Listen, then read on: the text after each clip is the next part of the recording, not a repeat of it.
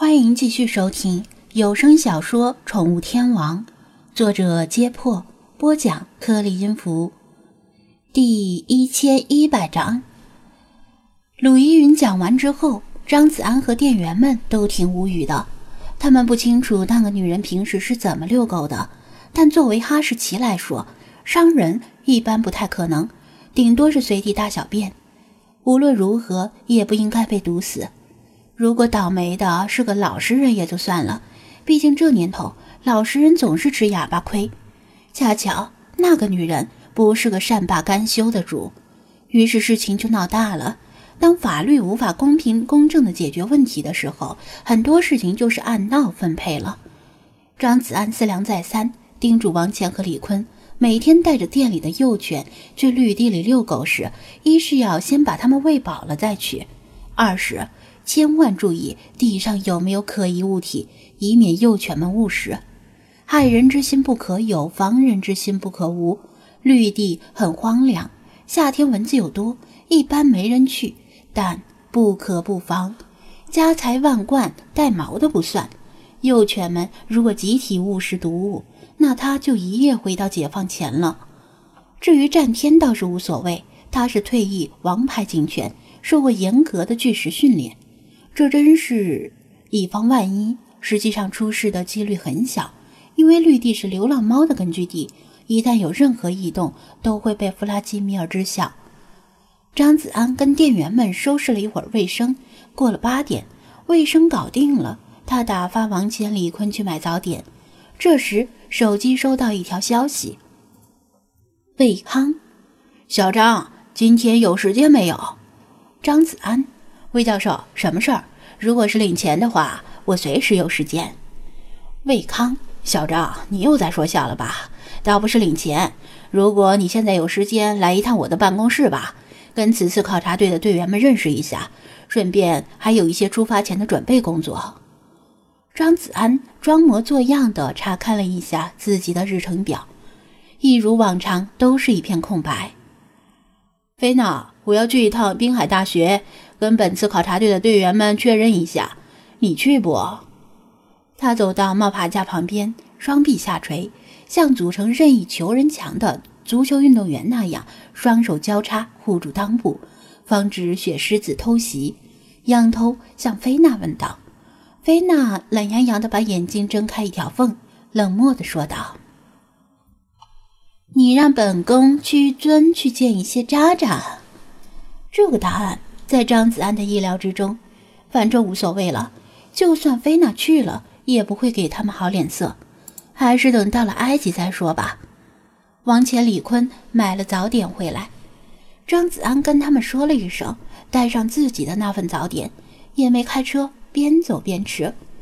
这次弗拉基米尔也没有要求一起去，因为滨海大学很近，他早已经去过了。他走到鲁依云住的小区，隔着马路看了一眼，发现门口没人，应该是散了。该上班的上班，该上学的上学。至于那件事儿最后怎么解决的，只能以后再打听了。轻车熟路的来到滨海大学，他狼吞虎咽，把最后几口早点塞进嘴里，然后把包装袋扔进垃圾箱。在大学这种妹子云集之处，要注意形象。万一被哪个白富美看上了呢？之前蒋菲菲就提到过，滨海大学的流浪猫几乎一夜之间消失不见。今天张子安再进滨海大学，一进门就看到一只流浪猫懒洋洋地趴在校门口的警卫室屋顶上晒太阳。他与张子安对视一眼，然后打了个哈欠，兴趣缺缺地转头盯着其他人。这只流浪猫大概是滨海大学喵喵织部的一员，今天轮到它值班，无论谁进校门都逃不过它的眼睛。校园里来来往往的都是学生，令他不禁回忆起自己的青春。最大的遗憾就是大学的时间全都打游戏去了，没有好好的泡妹子。进入中央教学楼，他坐电梯直接来到卫康办公室的楼层。刚走进办公室，还没敲门，他就听到里面传来叽叽喳喳的欢快的说话声。人数像是不少，不时爆发出一阵大笑。门没有关严，留着一条不宽不窄的缝隙。他敲了两下，推门而入。魏教授，我来了。办公室里顿时安静下来，说笑声窒息，好几双眼睛齐刷刷地望向张子安。张子安也同样扫视着在场的人，这些都是未来一段时间要朝夕相处的同伴。魏康坐在自己的办公桌边，满面笑容地端着保温杯喝茶水，没有参与年轻人的说笑。另外四个年轻人是三男一女，一个看上去大大咧咧的胖子，一个高高瘦瘦戴眼镜的腼腆男生。一个中等身材、肌肉结实，像是有在健身的黝黑男生，还有一个披肩长发的妹子，脸上有几个无伤大雅的小雀斑。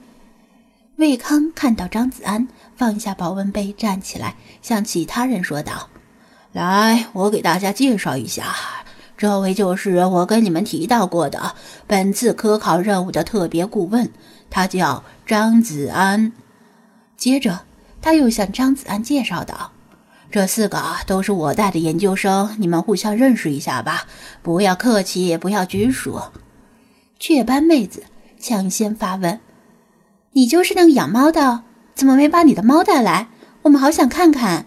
刚才还在说这事儿呢。”魏康轻咳一声，暗暗嗔怪他太没礼貌。这四人都是他带的研究生不假，其中。这个雀斑妹子是今年高招上来的，虽然她的成绩尚可，但主要是为了平衡一下性别比例。由于魏康经常要去带队去野外科考，很多男生都嫌苦嫌累，不愿意考他的研究生，更何况女生了。难得雀斑妹子愿意主动报考，在报考和招录的过程中都受到了一定的优待，平时魏康也对她多加照顾。另外，他的颜值不差。另外三个男生像是众星捧月一样，有什么杂活都抢着替他代劳，令他俨然成了四人的中心人物。久而久之，难免有些恃宠而骄。但是张子安不是魏康的研究生，而且也不是没见过女人，没有在意他的语气，只是替魏康感到高兴。以前魏康一直在为没人报考他的研究生而犯愁。现在至少有了四个嘛。至于他的颜值，说来抱歉，看惯了世华的颜值，真有些“曾经沧海难为水”的感觉。我就是个养猫的，至于猫嘛，他不愿意过来，我也就没有勉强他。他轻描淡写的说道。